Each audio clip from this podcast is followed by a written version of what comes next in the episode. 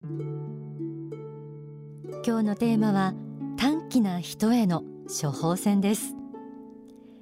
気に入らないことがあるとまるで瞬間湯沸かし器のようにカッとなって怒りが爆発してしまう。はっと我に返って後悔しても後の祭り。人間関係もギクシャクしがちで自分が嫌になるばかり。そんなことを繰り返しているという人は意外に多いかもしれません。そんな自分を直したいと思っても瞬間的にカッとなる自分を抑えるのってなかなか難しいんですよね。そもそも短気なのは遺伝や性格だから治らない。そんな風に諦めている方もいらっしゃるかもしれません。でも実はこうした怒りっぽい一面は心次第で治すことができるんです。天使のモーニングコール。今日はズバリ。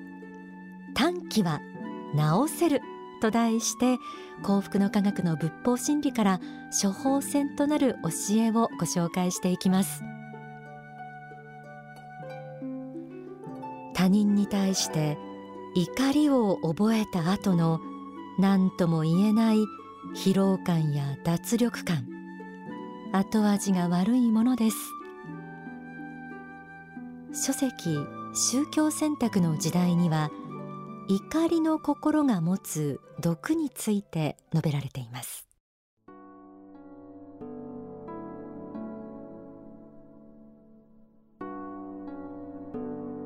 短期ですぐにカッときて逆上し見境がつかなくなる。そして後で我に返ったら一体自分は何をしていたのか何のために怒っていたのかがわからない。このような方が大勢います。そしてそれを自分は短気だからだとだけ説明をつけているかもしれません。しかしそれはそれだけでは済まないものなのです。必ず反作用を受けるのです。その怒りの炎がその心が他の人を傷つけまた自分自身の仏の本質をも傷つけているのです。心の怒りの炎を抑えるということはどれほど大事であるか。怒りの炎がどれほど自分自身の仏性仏の子としての性質や他人の仏性を汚すか。それを考えると怒りというものは何としてでも抑えなければいけません。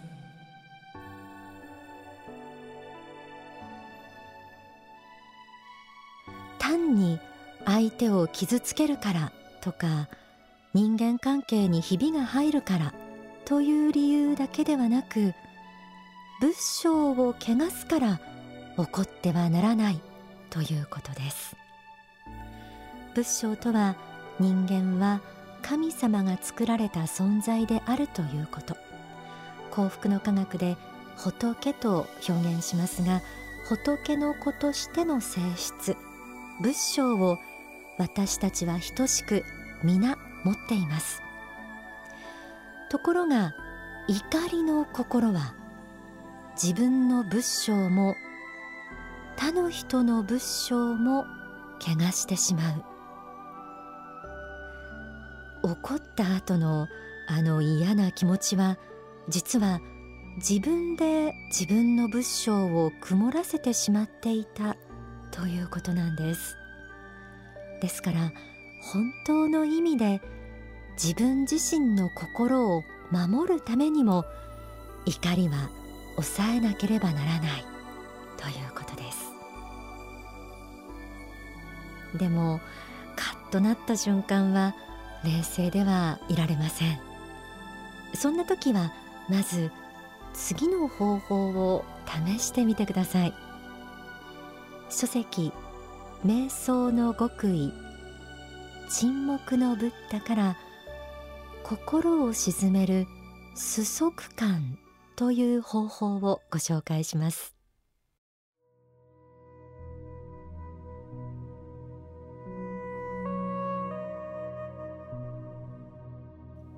どんなに怒り浸透に発しているような方であっても呼吸を整えればその怒りが薄らいでいくのであります。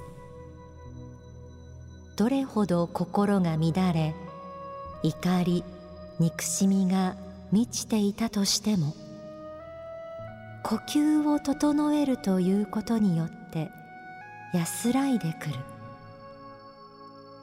生理的に見るならばもちろん脈拍も上がっていたりいろいろなホルモンの分泌の加減もあるのだと思いますがそれが不思議なことに呼吸を整えるという行為によって安らかになっていくのであります。数足感。というものがあります。どのようにするのかといえば簡単です。吸う息それから吐く息を123と数えていくわけです。吸う息吐く息を順番に数えながら深呼吸をずっと続けていくのです。こうしていくうちにだんだん心が穏やかになっていきます。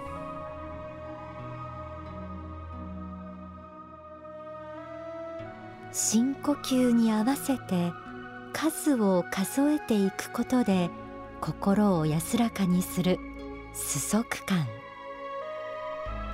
これには自分自身を冷静にさせるという効果以外にも霊的に見ると体に光を入れる効果があると仏法真理では言われています。怒りが爆発しそうになった瞬間この方法を思い出して試してみてください。深い呼吸とともに数を数えることに専念することで心を穏やかに沈めることができます。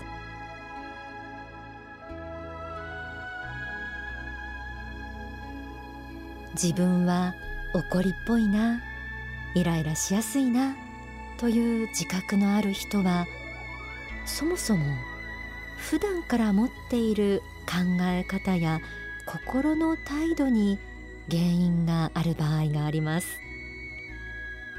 例えば他人の言葉に対して皆さんはどういう受け止め方をするでしょうか。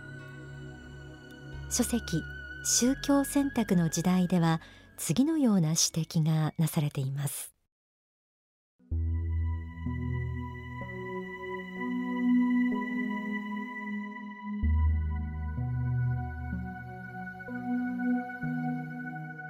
人の言葉を正しく聞くことです。これができないのです。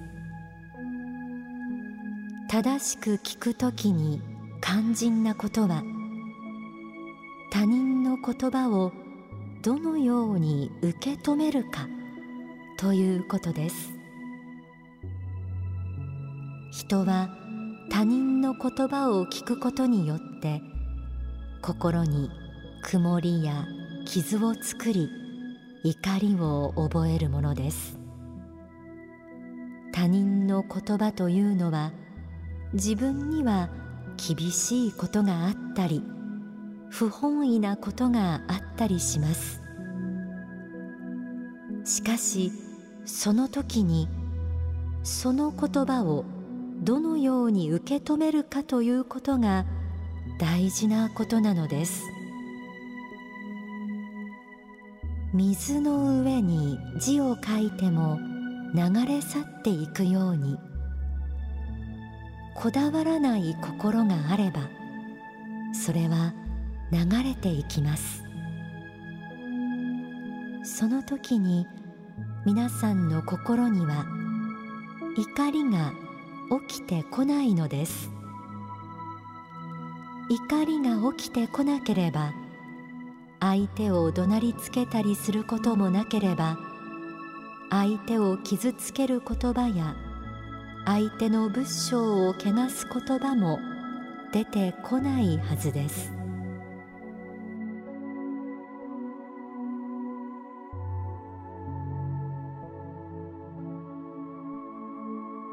皆さんは他人から言われた否定的な言葉をずっと覚えている方ですか？それとも一晩寝たら忘れられる方ですか？特に繊細な感性を持っている人ほど他人の言葉に傷つき苦しみを作り続けていることも多いでしょう。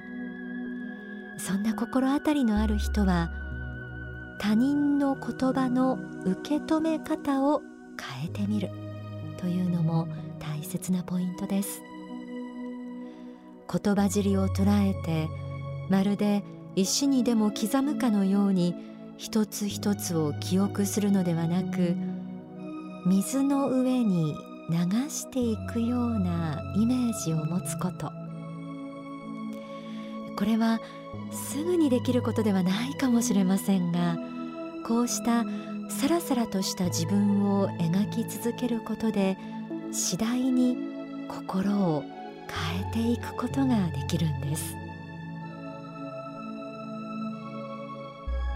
そして他人の言葉の受け止め方のみならず普段からの他人への向き合い方人の見方はどうでしょう？書籍沈黙のブッダには次のようにあります。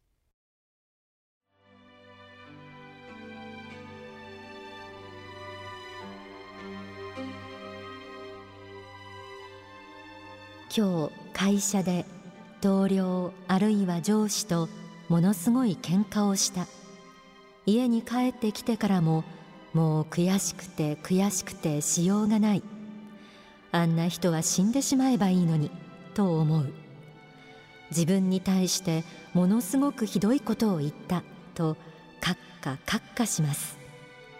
このような時にああ私は好き嫌いで人を見ていたのではないだろうか。人に対してもっと平等に見なければいけない。自分がカーッと怒っているあの人にもいいところが何かきっとあるに違いないと考えていくわけです。平等に見ようとしそして彼または彼女の苦を抜きあるいは楽を与えることは何かできなかったかということを考えていくうちにその怒りがスーッと引いていきます。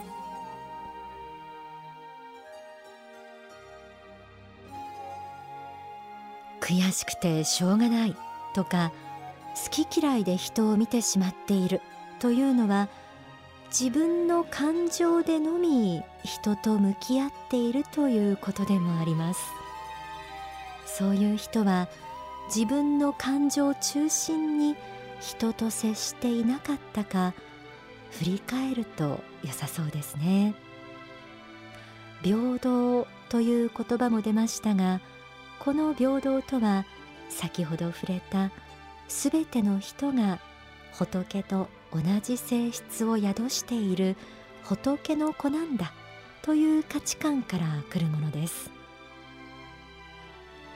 できればすぐカッとなる自分から自制心を聞かせて器の広い自分になりたいものですよね。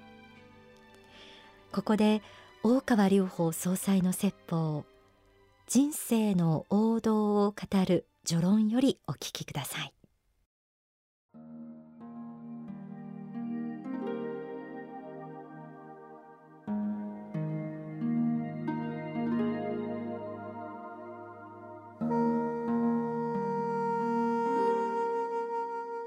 寛容の美徳がこの地上から失われて久しいのです。寛容な人に会うことがどれほど少なくなったことでしょうか。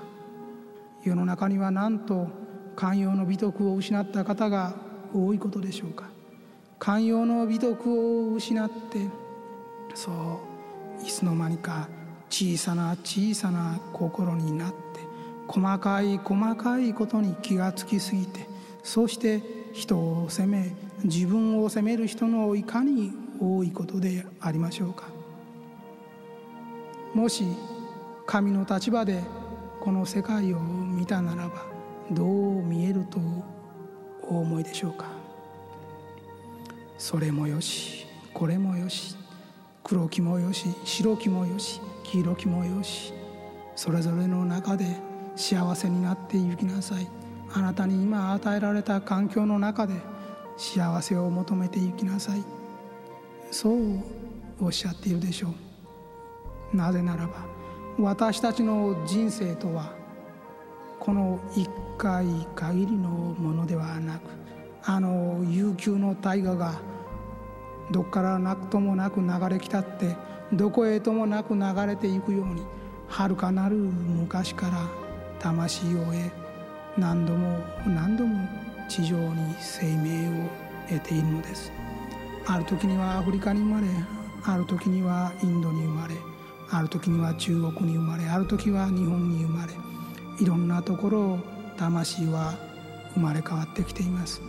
その事実を知った時に私たちはもっともっと寛容にならねばなりません。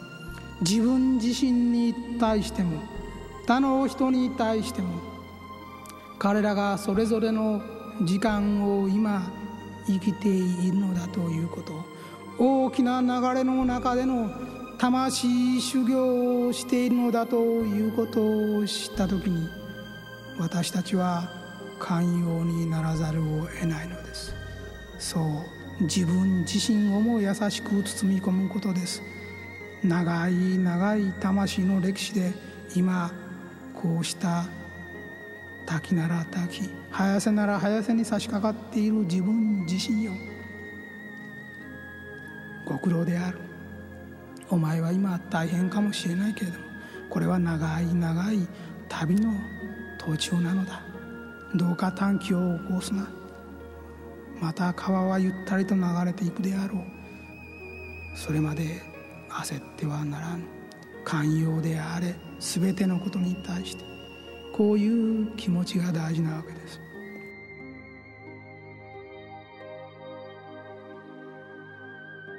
お聞きいただいた説法は書籍人生の王道を語るに収められています短期は治せると題してお送りしてきました。カッとなったら呼吸を整えるという対処療法をはじめ言葉の受け止め方また自分の感情のみで人と接していなかったかを振り返るというような普段からの心の態度を見つめ直すこともお勧めしてみました。えそして今お送りした説法のポイントは寛容の心でしたね。人には等しく仏性が宿りそして個性の違いも許されています。そうした宗教的価値観を学ぶことも大事です。また大川総裁は別の説法では怒りやすい人は教養を身につけると良いとも述べられているんです。教養を身につけると世の中の広さ深さあるいは複雑さなども見えて同時に自分の小ささ狭さなども見えてきますものね。ちょっと覚えておいてください。短期は直せます。この後プレゼントのお知らせまた公開録音のお知らせもあります。